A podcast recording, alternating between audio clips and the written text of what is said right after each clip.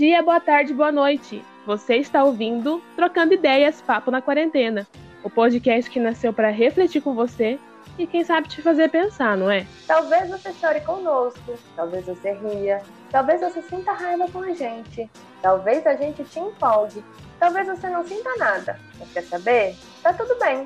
Eu sou Bianca Santana. Eu sou Nadine Paz. E eu sou Tainara Silva. Nós somos estudantes de Serviço Social da UFMT e juntas faremos vocês se indignarem com o tema. Sejam bem-vindos ao nosso podcast.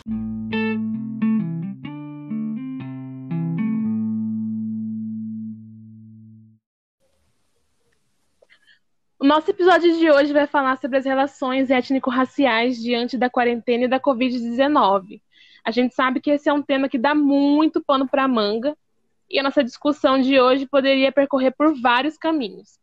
Mas, como a gente falou no episódio anterior, esse aqui é um espaço para dar voz aos estudantes. Portanto, hoje a nossa conversa vai contar com a participação de pessoas muito especiais. Nossos convidados desse segundo episódio são Elvis e Paula Eduarda. Sejam bem-vindos ao nosso querido e humilde podcast. Obrigado. Tudo bem, gente? Tudo. Tudo. Podem se apresentar para a galera que está nos ouvindo. Quem são vocês? Quem é Elvis? Quem é Paula? Você quer começar? Então, vou começando aqui. Tá bom. Pode começar? Pode começar. Pode. É, Então, meu nome é Iliosmar Elvis Tchebatati Tioca, sou indígena da etnia Rikbatsa, conhecido como canoeiro. E atualmente estudante da da Universidade Federal de Mato Grosso, cursando serviço social. E estamos aí, junto na luta e, e vamos na nossa discussão. Meu nome é Paula Eduarda, eu tenho 22 anos, eu sou estudante do último semestre do curso de Serviço Social. Atualmente eu sou bolsista de extensão do Observatório Virtual de Gênero e Sexualidade na pandemia de Covid-19.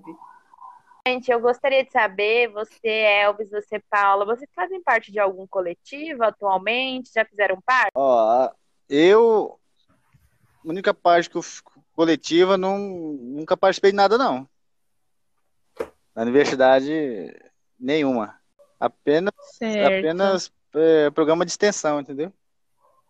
Entendi. Qual foi o programa que você participou? Ó, eu participei da é, exposição itinerante da cultura mato-grossense, onde inclui povo indígena e afrodescendente. Foi no começo da graduação? Não, foi, foi na metade da graduação, entendeu? Eu fiquei Hum, entendi. Fiquei, um ano, quase um ano. Eu montava na exposição, como eu era, como sou indígena, aí eu na exposição eu falava sempre independente, esses povo indígena mais conhecido, né? Aí na, na minha fala sempre citava tipo, como eu era Rick Batts, eu falava mais do meu povo Rick Batts, né? Mas também incluía, Uhum. incluía, incluía os outros, né? Que tinha que ficar na, na exposição. A gente falava sobre a cultura, sobre a pintura, as tradições, rituais, mito, assim por diante. Então, eu já fiz parte de- do coletivo Colore Afro. Eu sou cofundadora do coletivo, é um coletivo negro, é, formado por estudantes do Instituto Federal de São Paulo, do Campo Salto, né? Que é a cidade que eu fui criada. E eu fiz parte durante três anos, né? Durante o meu ensino médio. Depois que eu saí do ensino médio, ainda participei de algumas atividades coletivo, mas a partir disso eu não participei mais de nenhum coletivo. Já participei de atividades de coletivos, né? Mas não enquanto integrante do coletivo em si. Uhum. E o Colore Afro ainda vem desenvolvendo atividades? O Colore Afro ele desenvolve atividades desde 2015 e aí é, atualmente ele faz formações, né, com a população daqui da cidade, falando sobre relações sociais, falando- valorizando a cultura afro-brasileira. Uhum. É, tem alguma página no Instagram, Facebook, que você pode estar falando pra gente, quem tiver interessado em pesquisar mais sobre? Tem sim, eles têm Instagram, é arroba coloreafro. Muito legal, gente. É, E antes de começar, eu vou explicar para vocês que estão nos ouvindo como que a gente vai organizar o episódio de hoje. É, a gente vai ter dois blocos, né, de conversa com os nossos convidados. E no primeiro a gente vai bater um papo sobre eles, sobre como tem sido a vivência dele, deles, né, nesse período de pandemia e na quarentena e tudo mais, né? E no segundo bloco a gente vai conversar hora de pesquisa deles. É, a gente vai compartilhar algumas ideias também, né? Tudo que eles trouxerem para a gente em algumas informações e por aí vai, né? Vamos trocar uma ideia e segue o fluxo. Isso, a gente convidou vocês para conversar sobre como tem sido esse período de pandemia na vida de vocês. Então a gente sabe que o Elvis, ele é aluno bolsista do ProInd, que é o programa de inclusão indígena, e a gente também sabe que a Paula, ela já foi bolsista de apoio à inclusão pelo ProInc, que é o programa de inclusão quilombola, e que ela também é auxiliada pela PRAE. É, daí a gente gostaria que vocês explicassem para quem está escutando a gente o que, que é, é, mais profundamente assim o ProInd e o ProInc, como que eles funcionam, é, falar um pouco da relevância deles e da importância que eles têm dentro da Universidade Federal, né, de Mato Grosso, no caso, e o que que esses programas têm feito durante a pandemia, né, diante das demandas das e dos discentes que são ingressantes pelo programa. Então, falem para a gente é, sobre a experiência de vocês com relação a esses programas e se vocês sabem se eles estão desenvolvendo algum tipo de atividade para abarcar é, esses estudantes no momento de pandemia. Então, como sabe, né, o ProInd é um programa de inclusão indígena, conhecido também como Guerreiro da Caneta. É um programa de ação afirmativa, né, que tem a finalidade de promover o acesso aos estudantes indígenas das diferentes etnias do estado de Mato Grosso, nos cursos de graduação e da Universidade Federal de Mato Grosso. Então, o, o, o ProInd, ele atende é, principalmente os indígenas de Mato Grosso. A Universidade Federal de Mato Grosso, é, os indígenas que foi entrado pelo processo seletivo, que é vestibular indígena diferenciado, né, é apenas de Mato Grosso. Não tem é, outras etnias do estado que entra, no, entra nesse, nesse programa. E o ProInd, ele vem, surgiu desde 2007 até hoje. Até hoje está tendo, mas não tem aquela mesma, como é que se diz? Não tem aquela mesma clareza que nem antigamente, né? Hoje, é, o ProInd está mais tem, mas está mais a se diz camuflado, né? E o, o programa Pro Indie, ele é, como se diz, atende nós alunos, faz acompanhamento, tá tudo isso no plano, né? Mas raramente acontece, mas principalmente indígena de Mato Grosso, né? É, os indígenas que, que, que entram na universidade de outro estado, é, eles também é acolhido, né? Mas muitos deles não sabem que tem um programa que acolhe os indígenas. E muitos deles fica perdido, né? E nós tá ali sempre ajudando, fazendo acompanhamento, entendeu? É um direito nosso, né? Tá ali exigindo também do programa, é, fazer acompanhamento, faz, é, tá lhe dando apoio, entendeu? No que precisar. Acho que basicamente isso, né? Resumindo, né? Eu, é. E, oi, tá me ouvindo? Você pode. Tô. Você pode falar pra gente como que é feito esse acompanhamento? O acompanhamento é assim, é, todo, é, primeiro, né? Agora não tá tendo muito porque, como diz, né? Tá ali, mas tá camuflado, para estar escondido, ninguém sabe. É, o acompanhamento é saber por que, que o aluno não está desenvolvendo, é, não está acompanhando os outros acadêmicos, né? Porque o aluno não está faltando, porque o aluno está é, tá tirando notas baixas, porque o aluno não está indo é, na aula, tudo isso. O acompanhamento é tentar resolver esses problemas, né? É, que modo? Fazendo uma monitoria, fazendo acompanhamento, entendeu? Todos os alunos que necessita, que corre atrás, que, que, que busca é, ter alguém para estar tá ali, entendeu? É, na, na melhoria dele, né? É, o, o ProInd, ele, a maioria das vezes, ele disponibiliza, entendeu? Porque cada curso é, é, que tem indígena cursando é dois, é duas indígenas para cada curso, né? E uhum. o ideal dessas duas pessoas é para um ajudar o outro, né?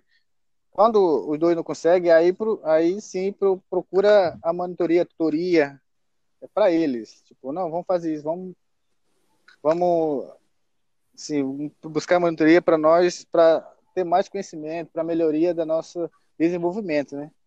É, vem cá, você comentou, é, você comentou agora há pouco que o, o ProInd anda um pouco camuflado no sentido de não estar tá sendo, não tá atuando tanto, né, na, no acompanhamento, nessas questões com os estudantes indígenas. Então, assim, é, durante essa quarentena, vocês também não têm tido muito respaldo, né, muito, muita comunicação com relação a a, acompanhamento mesmo, né? Como que tem sido? Está acontecendo alguma comunicação nesse sentido? Como que é? Isso. Durante a pandemia, parece que antes da pandemia já estava desse jeito, né? Já não. O que, que é pro Indy? Uhum. Chegava lá na, na praia e tudo, fala, quem está responsável? Tipo, jogava para um, jogava para outro, entendeu? Até que encontrava alguém que entendia uhum. um pouco disso, o que, que era o índio, que, que o aluno estava necessitando, o que o aluno estava precisando. Falava, não, deixa eu fazer, eu sei como é que faz, entendeu? Faz, é, uhum. Fazia o que o profissional deveria fazer, entendeu? E não tinha a pessoa adequada para isso. É, aí durante a pandemia piorou mais ainda, nem o e-mail está tendo mais, tipo, conversa, mais mais que se fala com as pessoas responsáveis, tipo, é lá, a pessoa dá uma explicação e, e pronto. É, entendeu? E, tipo, tá ali, mas não, não tá tendo uma boa, um bom atendimento, sabe? E até Sim. hoje nem sabe quem que realmente está tá na frente disso. Mas o projeto tá ali, né? O programa tá ali. E se ninguém e se ninguém correr atrás, se ninguém fizer nada, com certeza vai acabar, entendeu? Acabar assim, tipo, não tem mais. Já faz e porque desde 2007 que teve esse programa, a, o último foi 2014, já hoje 2020 já tá com seis anos que não tá tendo mais o, o, o, programa, né? Tipo vestibular uhum. indígena. E é isso, porque cada vez Nossa, mais indígena tá, tá, tá, se formando, tá saindo, tá desistindo, entendeu? E, e, tem que saber o motivo disso também, de desistência. Porque, ah, com certeza. Porque é difícil, né? O, o programa, além de ser bolsista do programa, nós somos bolsista é, do MEC, né? Do MEC.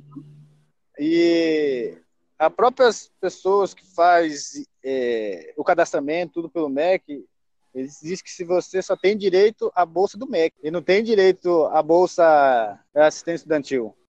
Dizem que o que você recebe do MEC é para você manter sua estadia, alimentação, seu aluguel, tudo, entendeu? É, essa despesa tudo. Mas não, não tem jeito. E, e muitas pessoas, além de estudar, trabalham, entendeu? E a maioria das pessoas que vêm para estudar traz sua família, né? E como vai se manter aí? E isso que acontece. Muitas vezes tem a nota boa, é, ruim, ou até mesmo por levar sua desistência. Tem tudo isso, né? E sim, são várias questões, né? Tem muita coisa para ser pensada aí, né? Muita, muita. É, como se diz? Tem que lutar, né? Tem que fazer isso acontecer, tem que bater de frente, tem que fazer o possível, porque senão já era. É isso, só a luta muda a vida. Uhum. E durante a pandemia, é tá, tipo, maioria, durante a pandemia, que agora todo mundo foi poder, a maioria. Só ficou as pessoas aqui na cidade quem realmente está trabalhando. Caso contrário, está tudo na aldeia. E na aldeia, muitas vezes, não tem internet, não tem telefone. E como é que vai entrar em contato? Muitas vezes nem, ninguém é. sabe está acontecendo, ninguém é, não olha edital é, da universidade, né? Sai da FMT fica perdido, né? Quando vem para cá até interagir com o que está acontecendo, já acaba o semestre, já acabou, entendeu? É, o que foi disponibilizado é isso. Elvis, e então a universidade nesse período de quarentena não tem nem ligado, mandado e-mail de alguma maneira para tentar entrar em contato para saber como é que vocês estão, se estão precisando nada. de algum tipo de assistência? Nada, nada, nada. Mandou, é, eles mandaram um e-mail, não, tipo, um link, né, que esse tempo teve aquele é, bolsa emergencial, 300 e poucos reais, paga sua internet de sexta, essas coisas aí, mas nem todos conseguiram fazer, entendeu? Porque é tudo pelo SEI, muitas pessoas também não, não conseguem é, acessar o SEI, não conseguem fazer todo o processo certo. Aí fica difícil, É né? porque, como você disse, como você disse, tem muitas pessoas que estão na aldeia, né? E muitos não- acabam não, não, não vendo, não tendo acesso à internet para Pra fazer para ver, isso. né? Esses, esses Isso. recados. Então. Uhum. E, E eu, é interessante. pra- Opa, desculpa. para você souber mesmo é você entrando em contato, ligando para as pessoas, realmente, tipo, celular privado, né? Perguntar o que está acontecendo. tudo. Eu, como minha orientadora, aí conversei com ela, ela falou assim, nós quiser continuar tranquilo, né? Aí eu fazendo e mandando para ela durante a pandemia e ela analisando o que eu vou mandando para ela. E tudo online. Seu TCC, né? Isso, foi isso que foi conversado. Ah, certo. Aí, Caso contrário, nada. Entendi, Elvis. Paulinha, Vamos lá, peraí. Eu posso só comentar uma coisinha antes? pode, né? amiga. É porque essa fala do Elvis deixa muito claro que a universidade ela não está pensando nos estudantes, sabe? Ele expôs é, diversas situações que os alunos indígenas têm enfrentado, né, durante a pandemia. E a gente sabe que a UFMT, em alguns cursos, está tendo aula online, sabe? Como que esses estudantes teriam acesso a essas aulas, sabe? Tudo bem que o calendário e está flexibilizado e que nem todos os cursos, nem todas as matérias estão disponíveis, mas, né, não, não pensou nesses estudantes, nem, nem sequer questionou a possibilidade, e mesmo assim, é, com os editais que lançaram de apoio à inclusão, né, lá que tinha um auxílio para pagamento de internet, um auxílio também para aquisição de bens, né, para assistir às aulas, como um computador, um telefone, enfim. Só que essas coisas assim ainda se tornam é, irrisórias quando é, na aldeia, por exemplo, não tem internet, sabe? Essas coisas.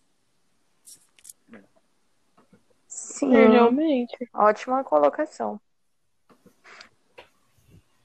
Verdade. Tá Paulinha, vontade, Paulinha. Então, o programa de inclusão quilombola, ele é uma, uma política de ação afirmativa da Universidade Federal de Mato Grosso para a inserção de estudantes quilombolas nas, na, nos diferentes campos da UFMT, Várzea Grande, Rondonópolis, Cuiabá e Araguaia. E o primeiro e único processo seletivo que teve do PROINC foi, foram das turmas que entraram em 2017-2 e 2018-1. Foi o mesmo processo seletivo, só que as turmas entraram em momentos diferentes, né? E depois desse processo seletivo, não teve mais nenhum outro processo seletivo. É importante ressaltar que o PROINC ele foi é, conquista de uma luta histórica dos movimentos sociais, né, do movimento negro, juntamente com a instituição, para que ele pudesse existir, para que ele pudesse ser implementado. Então, teve diversos entraves políticos e debates para que ele fosse efetivado dentro da universidade.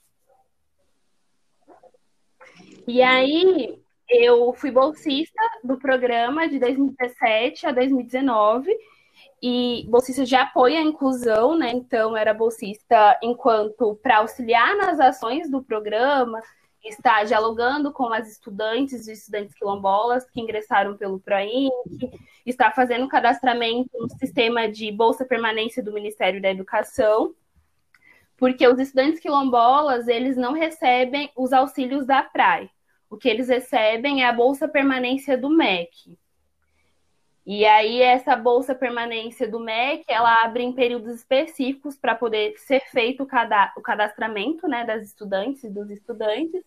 E aí a gente ficou né, as bolsistas, no caso, que era eu e a Nadine, a gente ficou nesse processo de recolher a documentação, de fazer o cadastro no sistema, entrar em contato com as estudantes por e-mail, por telefone, é porque tem várias coisas que precisam ser preenchidas, que são dados pessoais que as estudantes precisavam estar com a gente.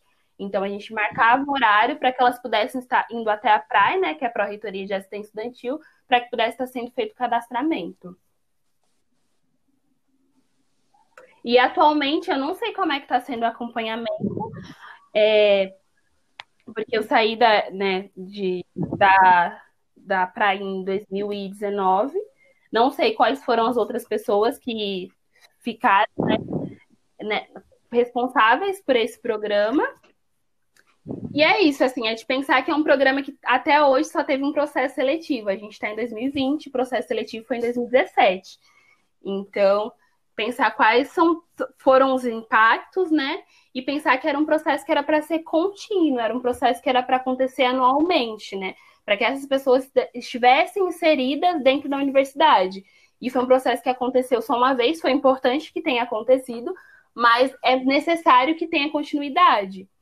E nesse processo mesmo de em relação às bolsas, né? Foi um processo bem complicado, porque é, um, é extremamente burocrático, para conseguir solicitar a bolsa. E sempre tem algum documento que está faltando, algum documento novo, algum documento que eles rejeitam. Então, tipo assim, é muita burocracia para que a pessoa consiga ser atendida com aquele auxílio, né, com aquela bolsa que vai ser responsável pela permanência daquele estudante. Então, a gente não pode pensar no ingresso dessas estudantes, desses estudantes dentro da universidade, sem pensar o apoio, né, sem pensar como que essas, essas estudantes vão permanecer, porque a gente, né, o movimento negro, né, o movimento estudantil está sempre pautando. A gente está pensando a inclusão, né, dessas populações, mas a gente também está tá pensando na permanência. Tem que ser é, uma coisa articulada. Não dá só para entrar, ingressar e não garantir que essa pessoa consiga permanecer e concluir o, o curso de com qualidade, né? A justificativa né, de não ter continuidade foi em relação à verba, né, que a universidade uhum. não tinha verba para estar tá podendo fazer esse processo seletivo específico, enfim. Mas no momento eu não sei qual que é a justificativa né, colocada pela instituição. É, no nosso, no nosso caso do ProInd, a justificativa de que para não ter realizado mais o vestibular indígena por por falta de relatório, né? Não, tem que ter relatório completo, tem que ter, entendeu? Todo acompanhamento. Mas, e também da verba, né? Mas todo, todo ano é, teve, é, as pessoas sentaram, várias pessoas, entendeu? Que, que foram, que fizeram a parte, que lutaram para isso acontecer, para ter de novo. Aí justificaram tudo, fizeram toda a documentação, a ata, tudo, mandaram para o conselho e ainda diz que não que não foi mandado.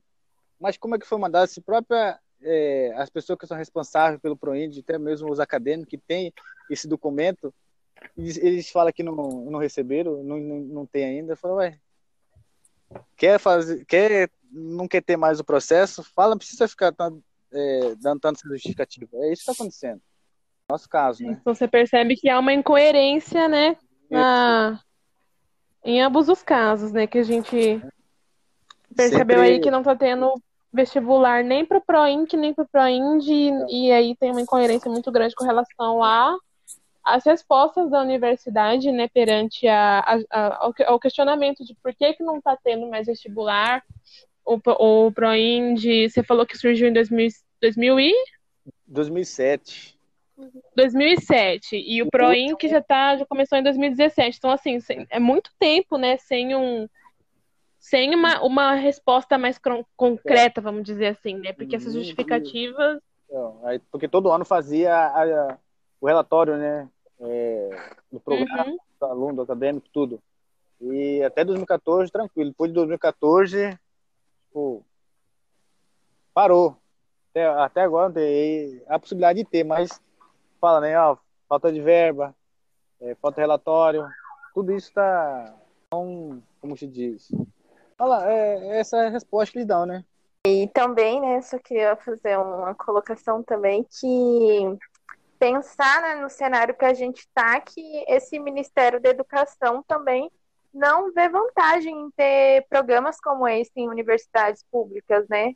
Um ministério que quer tipo privatizar as universidades vai não não, não é interesse para eles, né? É, ter programas de inclusão dentro da universidade. É verdade.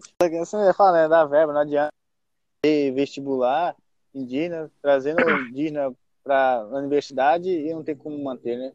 Por um lado, isso é verdade, né? Para trazer indígena ou até mesmo quilombolas, é, a universidade tem que ter, como se diz, tem que manter, né? Aí eles falam que não tem condições, não tem como, tá cortando tudo. É isso. Acho que é muito das escolhas políticas que os ministérios, né, e o atual governo decide para onde ele vai encaminhar verba.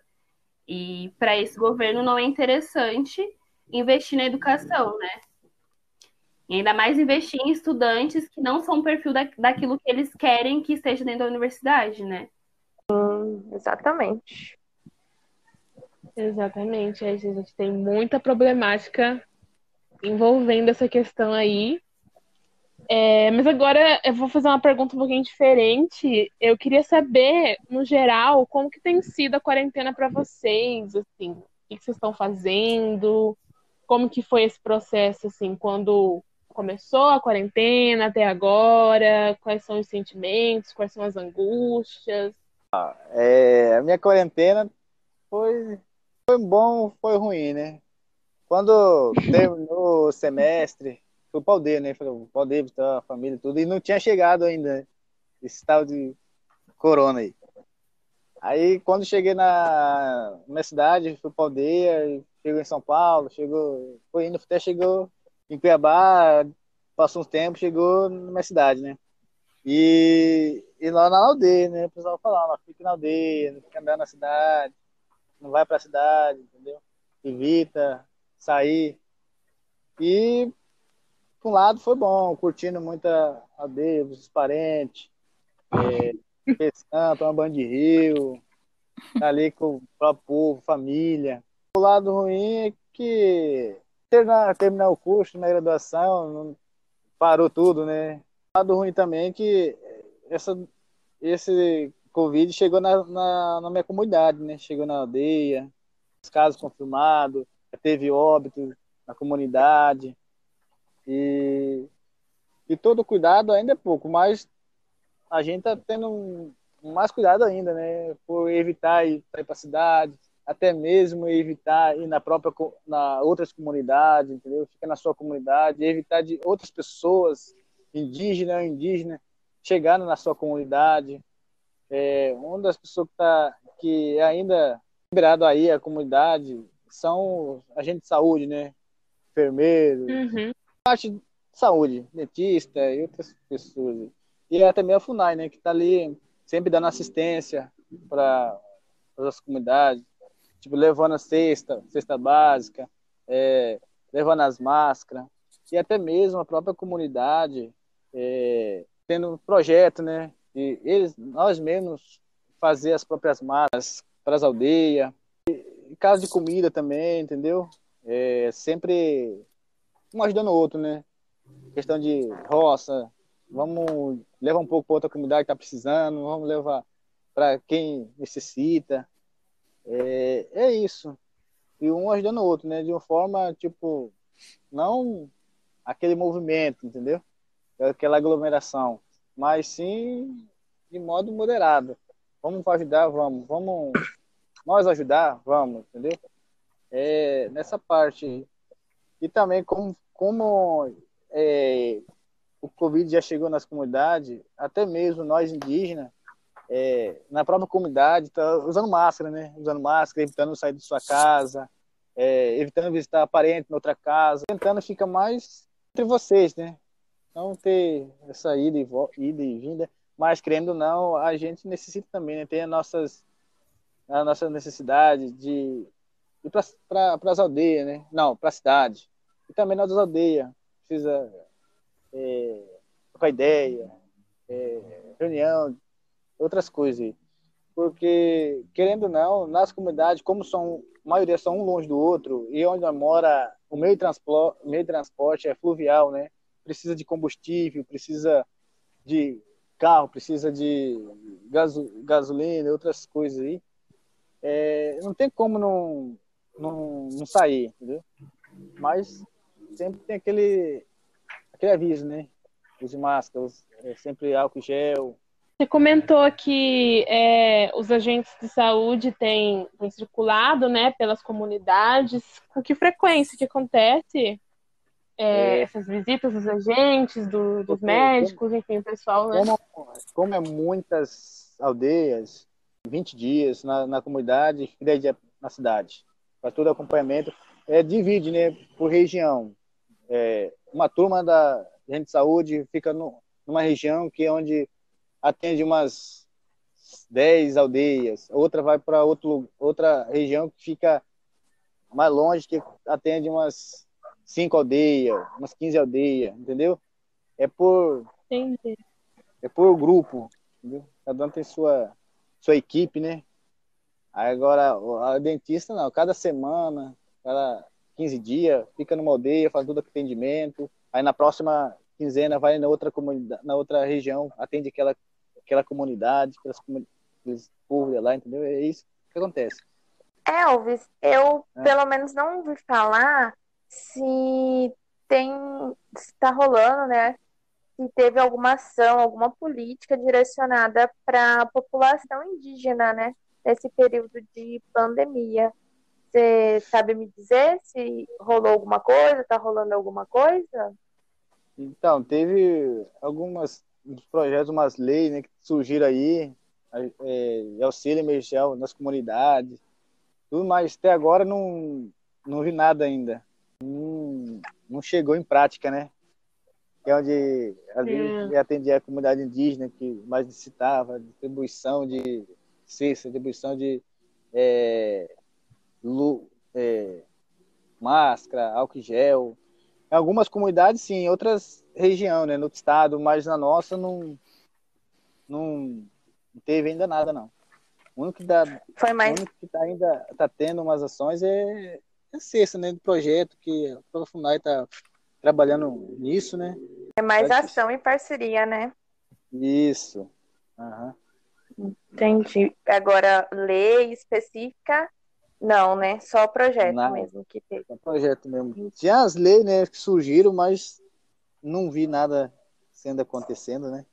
Botando em prática. Nada em prática. Uhum. É complicado, né? Você, Paulinha, conta pra gente um pouquinho. Então, acho que a quarentena ela tá sendo uma montanha russa de sentimentos, né? Porque no início da quarentena eu fui afastada do meu estágio não obrigatório remunerado e uma semana depois do afastamento, eu, eles cortaram o vínculo com todas as estagiárias da instituição. E o estágio era a minha maior fonte de, de renda né, naquele momento. Então, é, a pandemia foi o motivo de ter agravado é, as questões financeiras na minha vida. E eu, não é só uma coisa específica né, comigo, né? Tipo, os brasileiros, de maneira, de maneira geral, foram afetadas né, financeiramente, economicamente, né, com a pandemia. E eu moro em Cuiabá, moro com a Bianca e com o Felipe. E para diminuir... Bianca sou eu. para diminuir as despesas, enfim, e né, diminuir os gastos que eu estava tendo, eu vim para casa dos meus pais, que moram no interior de São Paulo. Estou aqui desde o final de maio, né? Na minha cabeça, a pandemia ela seria mais curta, né? Tendo em vista que a gente já tinha, enquanto referência, as medidas que foram utilizadas em outros países. Eu tinha esperança que fosse durar menos. E afetou em vários, várias esferas da minha vida, né? Tipo, na universidade mesmo, esse seria meu último semestre, né? Eu estaria só fazendo o TC e a última disciplina eu me formaria em agosto. Isso já foi um, um plano, né, que acabou sendo adiado. E para além disso, né, eu tive perca de várias pessoas próximas a mim, tanto parentes quanto amigas e amigos que faleceram por causa do Covid-19. que tanto a quarentena, né, o isolamento social, que eu não sei dizer se ele ainda existe, é, ele afetou, acho que de maneira geral, né, a saúde mental das pessoas, a questão com a alimentação, o número de desempregos, a fome. É, eu tava até, tipo, meu pai foi fazer compra semana passada, né, e, tipo, as coisas subiram absurdamente, né. E aí, é, a, o básico, né, que é a alimentação, a gente já não está conseguindo é, suprir da maneira que deveria. E aí, esses dias eu estava lendo o livro da Carolina Maria de Jesus, Quarto de Despejo, Diário de uma Favelada, e eu anotei um trecho do, do livro, e aí eu vou ler aqui, porque eu acho que tem muito a ver com isso, né? Que esse processo que a gente está agora, de as, os alimentos estarem muito caros no mercado, e, sei lá, do salário mínimo não está dando para a gente conseguir manter uma cesta básica. Antigamente, era macarronado o prato mais caro. Agora, é o arroz e feijão que suplanta a macarronada. São os novos hits. Passou para o lado dos fidalgos. Até vocês, feijão e arroz, nos abandona. Vocês que eram os amigos dos marginais, dos favelados, dos indigentes, vejam só, até o feijão nos esqueceu não está ao alcance dos infelizes que estão no quarto de despejo. Quem não nos desprezou foi fubá, mas as crianças não gostam de fubá. Uau! Pesada, hein, gente? Sim. A gente fica arrepiada ouvindo esse rolê.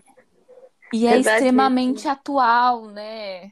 Extremamente. A gente, assim, tá tendo. Ah, é, assim, é...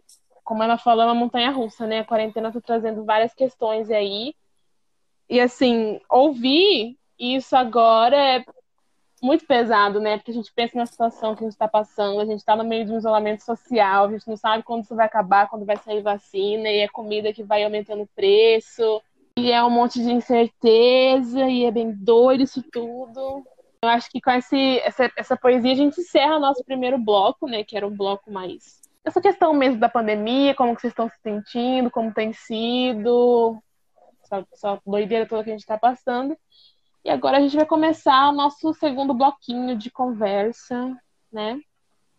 Vamos começar o nosso segundo bloco, né? Mudando um pouco de assunto também.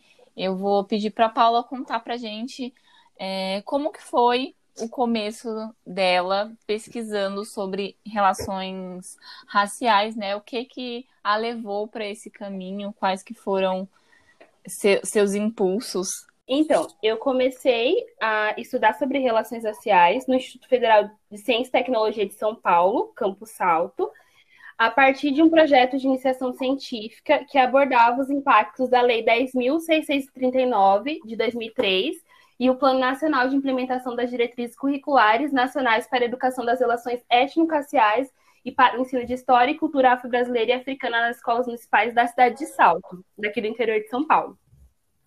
E aí, a partir desse, desse projeto de iniciação científica, que eu fui começar a entender o que era racismo e como ele se operacionalizava dentro da nossa sociedade.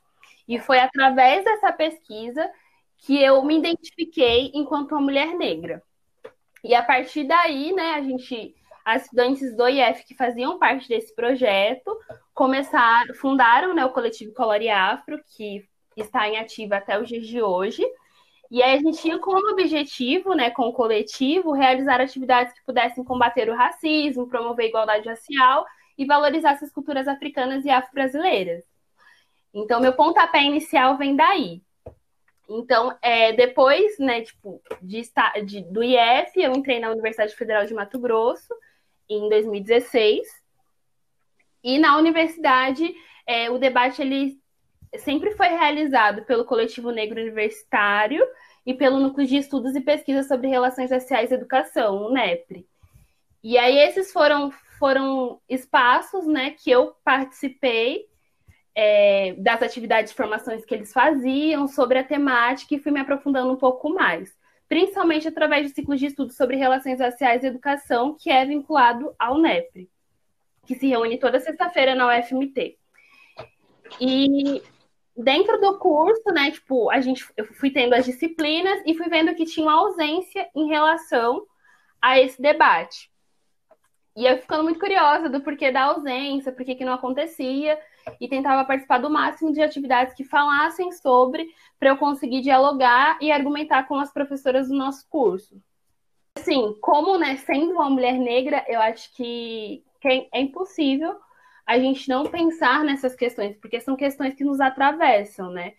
A questão de gênero nos atravessa, a questão da sexualidade nos atravessa, a questão da raça nos atravessa, a questão da classe social nos atravessa. Então, a gente tem vários marcadores, né? Eu tenho vários marcadores sociais no meu corpo que me afetam de diversas maneiras, né? Que fazem com que eu seja afetada por diferentes discriminações e desigualdades.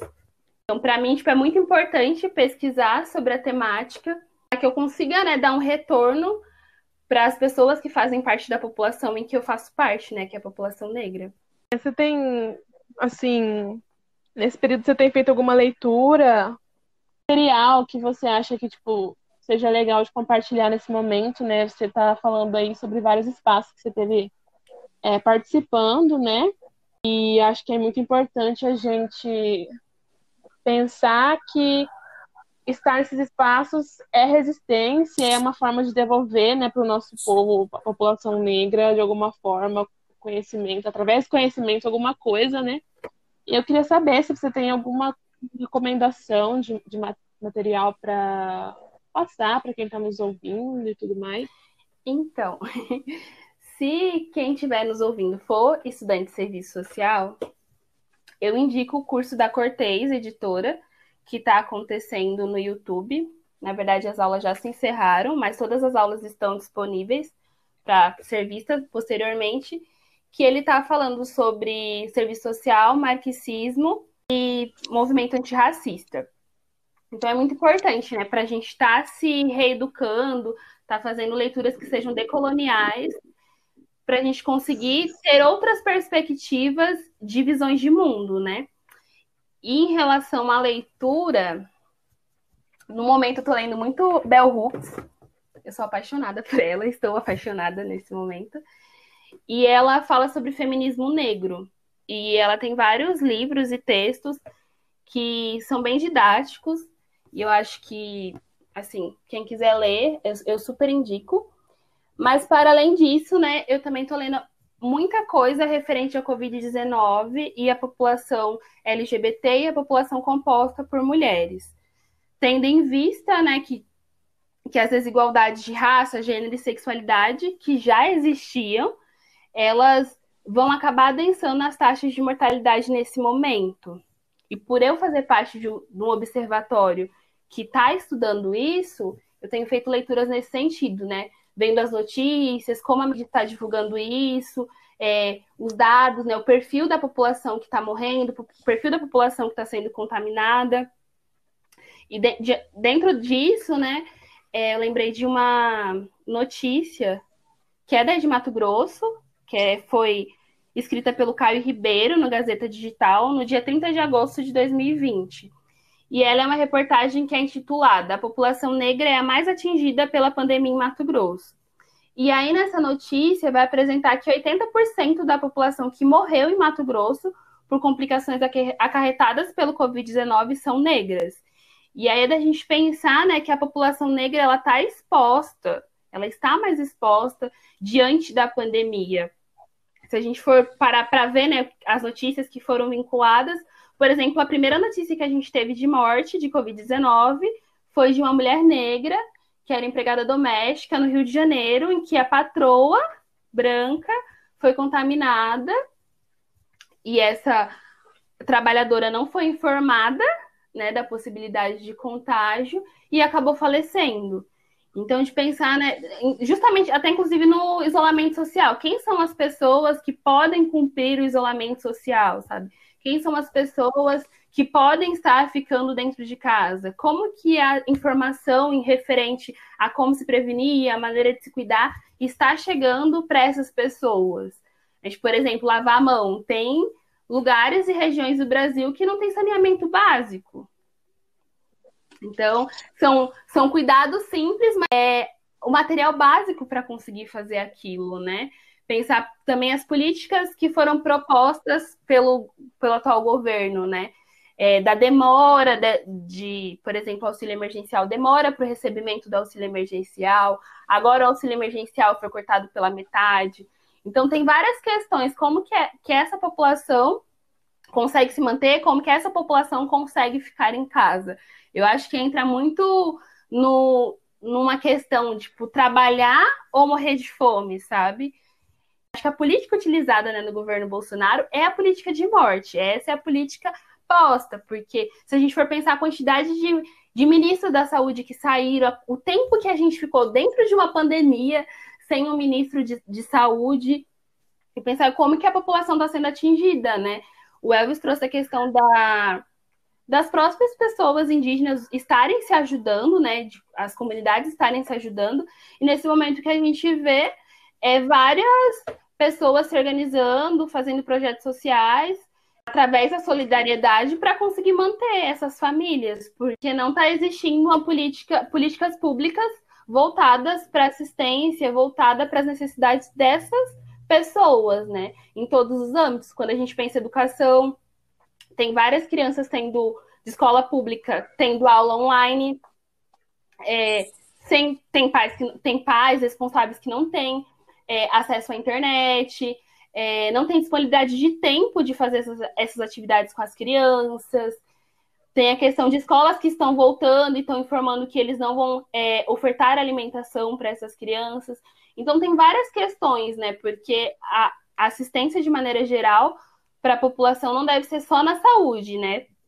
A saúde é uma delas, tanto de maneira preventiva, quanto ter acesso a poder fazer exames, saber os resultados, poder fazer o tratamento, né? Ter acesso ao tratamento, tanto quanto outros tipos de, de políticas, né? Política de assistência, é, para que essas pessoas tenham a garantia, né, tipo, da alimentação, política de educação, que realmente tenha, é, constru, que construam, né, estratégias para que as crianças tenham acesso à educação de qualidade, não só as crianças, né, tipo, de nível do ensino fundamental e ensino médio, mas também pensar nas universidades, porque a gente tem um perfil de estudantes que não têm condições de fazer aula, é, o ensino à distância, né, as, as aulas EAD. Então, tem várias questões, assim, questão de saúde mental, que está sendo muito falada, principalmente agora que a gente está no mês, né, setembro amarelo, estão falando bastante, mas que tudo isso afeta, né, porque enquanto né, ativista do movimento negro, tem um, um discurso muito forte em relação é, contrária ao encarceramento e várias questões nesse sentido, né? Então, pensar como é que estão as pessoas que estão em situação de privação de liberdade, como é que está chegando informação em relação ao Covid-19 nessas instituições, não só nessas instituições, mas também nas instituições, é, os hospitais psiquiátricos, instituições que as pessoas estão, tipo, já ficam reclusas, né? Já não estão, tipo, convivendo com o restante da sociedade, né? Como é que está sendo? Como é que esse, esse, acesso à informação chega? Como é que essa prevenção à saúde está chegando? Está chegando? Essa é uma prioridade? Então, acho que são questões que devem ser pensadas. Sua fala é extremamente importante. Eu acho que todas essas problemáticas são. A gente está pensando sobre, mas assim, a gente não vê tanta repercussão, né? é, a fundo dessas problemáticas do que está acontecendo. Acho que é bem importante colocar aqui. É uma fala muito é, precisa, né? É uma fala muito precisa no sentido de que a gente tem que pensar. É importante se pensar, mas é importante também observar o quanto que a gente não não está caminhando com relação a essas questões, né? A gente não tem, é, ela falou, o governo, né, mais para lá do que para cá. Eu Estou muito contemplada pela fala da Paula que eu acho que foi muito preciso, sabe, esse momento que ela menciona essas questões, que acho que mais importante do que se pensar nas questões é pensar, tipo, em como a gente não tem é, uma, uma devolutiva do governo com relação a essas questões. E eu acho que também é interessante, quando a Paula traz essas questões, é em pensar em como sempre estão jogando essas responsabilidades para o movimento negro, para os movimentos sociais. E assim, o governo se tirando o corpo fora, sabe? Para não garantir políticas públicas que garantam acesso, assistência. né, acho que também vê isso, né? E aí, é, Paula, você falou pra gente, né, sobre a pesquisa sobre a população negra ser a mais atingida pela pandemia em Mato Grosso. E aí, né, para quem está nos escutando e não leu a pesquisa, eu vou comentar um pouquinho só para vocês se situarem, né? É, e também dizer que a gente vai disponibilizar né, essa pesquisa na descrição do nosso episódio. Então, quem puder ler, por favor, leia. É muito importante que todos e todas é, se atentem, estejam cientes né, desses dados. Vou ler só um trechinho da pesquisa que fala assim: Dado dos boletins epidemiológicos da Secretaria de Estado de Saúde de Mato Grosso, apontam que a população negra é a mais atingida pela pandemia do novo coronavírus. Na capital, o índice de mortes deste grupo, por conta das complicações da Covid-19, chega próximo a 80%. E aí, logo em seguida, fala que na capital matogrossense, de acordo com o informe epidemiológico divulgado no dia 22 de agosto, negros são 72% dos infectados e cerca de quase 80% dos mortos em, em virtude do coronavírus. E aí, né, o número de óbitos entre negros é quatro vezes maior que o índice de morte de brancos, segundo o maior grupo em índice de mortes em Cuiabá.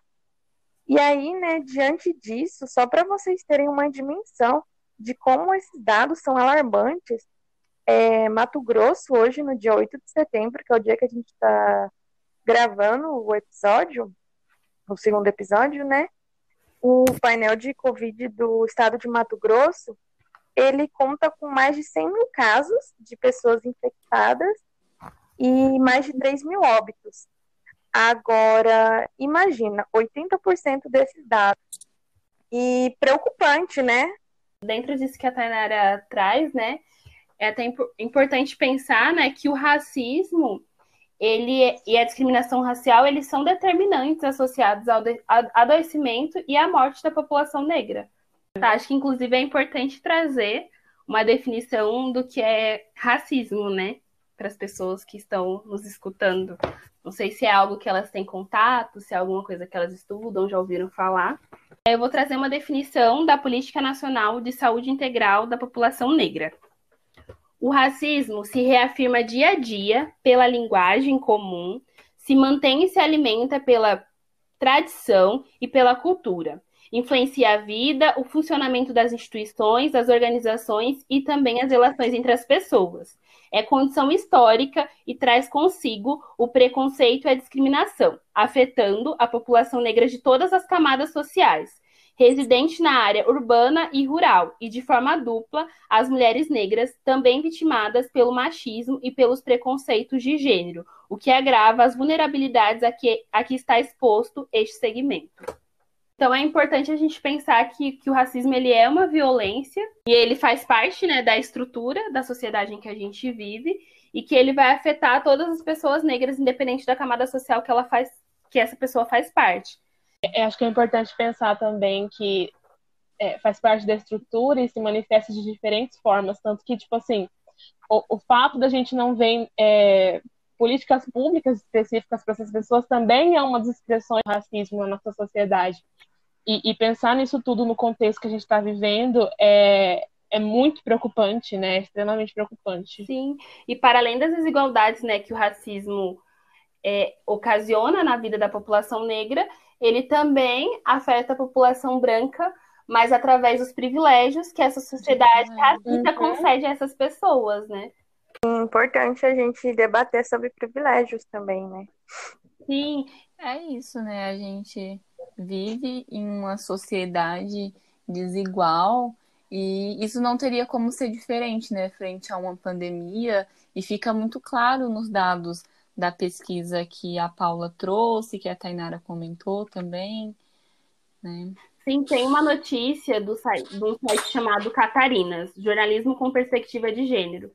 E aí o título da notícia é Racismo e Desigualdades. O que há de democrático na Covid-19?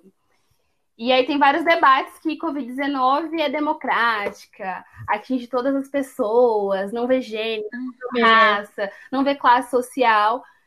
E aí é da gente pensar que quem são as pessoas que estão expostas ao coronavírus? Não tem como, numa sociedade desigual, essa doença afetar as pessoas de maneira igualitária. Com certeza, eu acho que é muito irônico e é muito cruel pensar, né, que, que como você disse no começo do, da, da manifestação da, da Covid, se dizia que era uma, uma doença que seria democrática, que atingiria as pessoas de forma igual. E a gente está vendo, a gente acabou de, você acabou de citar em uma pesquisa, a gente também teve acesso, a gente vai, só para reforçar, vamos disponibilizar, né, que a gente acha que é uma pesquisa bem importante, a gente tem números e dados que comprovam que isso nunca poderia ser possível, que isso não é possível. E é isso, né? E outra coisa também é que é, essas desigualdades, né, frente à pandemia, é, e os dados que vão aparecendo também vão revelando o, o racismo velado na nossa sociedade, né? Nas, no nosso cotidiano, de, da própria sociedade mesmo, em como elas estão debatendo e como elas estão lidando com essas questões, né? E aí isso é um ponto que também marcou bastante no, nos debates, né? E como a gente disse, esse é um assunto que dá pano para manga e a gente tem muito que se discutir ainda sobre. Acho que a gente tem muito que se pensar sobre também, porque a situação é bem complicada, né? Mas, enfim, é, acho que as contribuições da Paula foram muito boas, muito importantes. A gente vai disponibilizar, né? As ações da Paula, porque a gente acha que é extremamente importante é, você que está aí nos ouvindo ter conhecimento, ter acesso a essas informações, porque a, tudo que a Paula recomenda é muito bom. E nas redes sociais. Os memes também são muito Gente, bons. Sigam César Pretas. Verdade. Que é o Instagram que eu e a Nadine produzimos conteúdo falando sobre pessoas negras do serviço social e as produções acadêmicas delas. Várias dicas de textos e de autoras e pesquisadoras negras do serviço social. Exatamente. Então, para você que ouviu as dicas de Paula, gostou das dicas de Paula, quer, ficou com esse gostinho aí e quiser saber mais coisas, nos sigam nos Cés das Pretas, que estaremos recomendando mais coisas lá mais pra frente. Elvis, Oi. e você tem alguma coisa que gostaria de indicar pra gente também, para quem está nos escutando? Ah, Indicação de leitura, música. Você acredita que. Ó, oh, eu vou, vou falar, concordo tudo que a Paula falou, sabe? Excelente fala dela, nossa admiro por pessoa, por, entendeu? Por tudo que ela é. E... Ah, eu Linda, falou tudo. tudo pra mim. Fala e... incrível. Incrível. Demais. Eu, durante essa pandemia, sabe, toda coisa acontecendo, não acompanhei, sabe, não, não li, eu deixei de lado essas coisas aí, porque quanto mais, uhum. quanto uhum. mais ia, quanto mais você é, sabe, acompanhava, assim, coisa acontecendo. Deixava, deixa, deixava muito triste, né? Assim, se eu ver, se eu sabe, acompanhar, eu fico, eu fico doido, fico louco. Assim, coisa psicológica, né? Falei, cara, véio, tanta coisa acontecendo. Eu vou ficar na minha, eu vou. Às vezes acompanho o jornal, né? Que vai falando sobre os casos também. Raramente, raramente. Lá, isolei, entendeu? Isolei totalmente. Não li essas coisas aí. Verdade, não li nada, entendeu? Mas eu vejo Malemar, nem televisão, evito assistir essas coisas aí. Mas é importante essa sua fala, Elvis, porque é, a gente está num, num, período muito complicado, né? E às vezes é. Acho que nós todos aqui, a gente às vezes está um, um, dia um pouco mais ocioso e tudo mais, a gente se culpa por não estar tá acompanhando, mas também acho que é importante dar um tempo, às vezes, sabe, para pirar um pouco, né? É muita informação e é muita informação que não é boa de se ouvir, né? Acho que é, só fala importante também, nesse sentido de cuidar da saúde mental, se afastar quando sentir que tem que se afastar das notícias, das leituras nesse sentido. Válido também, né? Criar esse espaço de segurança para si é super válido também. Preservar, né, o que a gente ainda tem de saúde mental. Isso aí. Exatamente. É uma boa indicação, né? Se isolar, cuidar de si, tempo. É importante o equilíbrio, né? Isso, equilíbrio. Essa palavra que estava engasgada. Saiu. Elvis, você quer compartilhar com a gente o tema do seu TCC? Vou, vou compartilhar. Conta. Compartilha. Uh, que chique. Curiosa. Privilégio. Vocês, em primeira mão, vamos saber o tema de TCC de tan. Ó, tá, ó, tá em construção ainda. Então, o nome, Ah. eu escrevi um pouco aí, mas já estou pensando em mudar. Então, A gente o, entende. o meu VTCC era sobre universi- é, indígena na Universidade Federal de Mato Grosso, né? É, via ProInd. O indígena, univers- é, o indígena incluso na Universidade Federal de Mato Grosso. Falar sobre tudo, desde a trajetória, tudo começou, entendeu?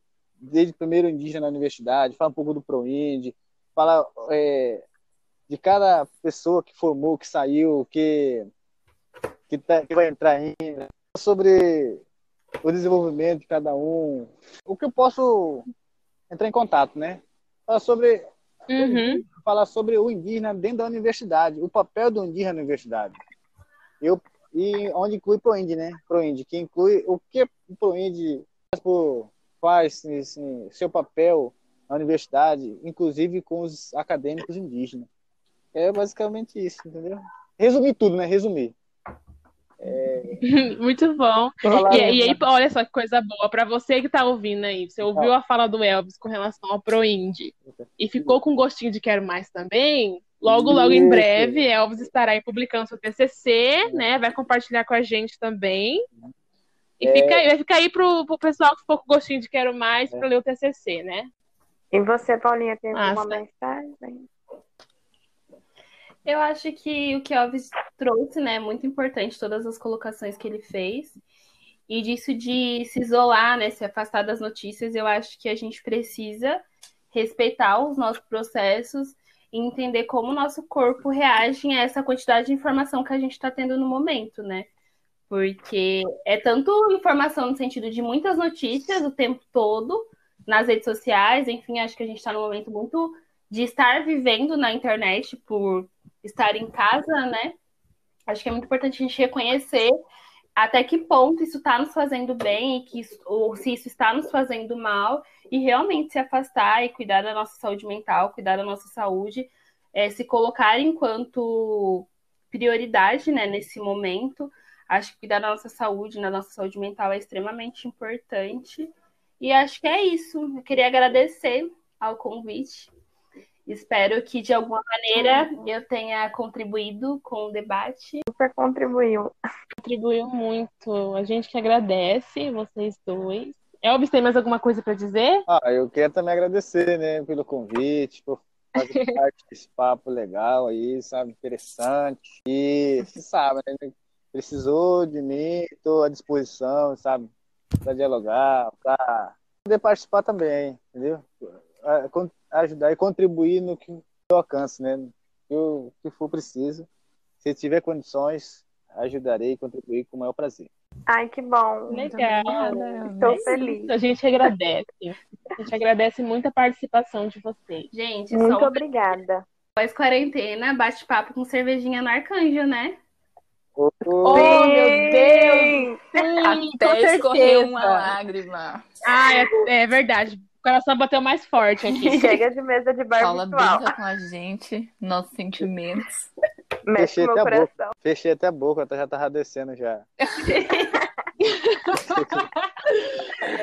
Ai, muito bom, gente. Obrigada por esse papo, viu? Obrigada por Não. E ideias com a gente.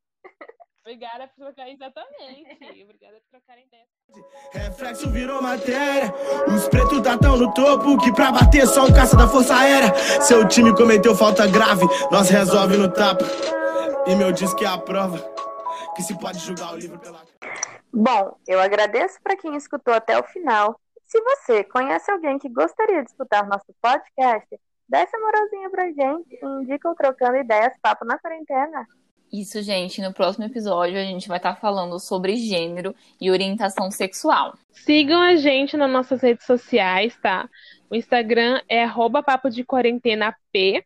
O Twitter é arroba papo underline quarentena. E a nossa fanpage lá no Facebook é papo de quarentena P. O link tá aqui na descrição do nosso perfil e desse episódio. Até mais! Até mais! Até. Sensação sensacional. Sensação sensacional. Sensação sensacional. Firma, firma, firma. Ah, fogo nos racistas. Sensacional.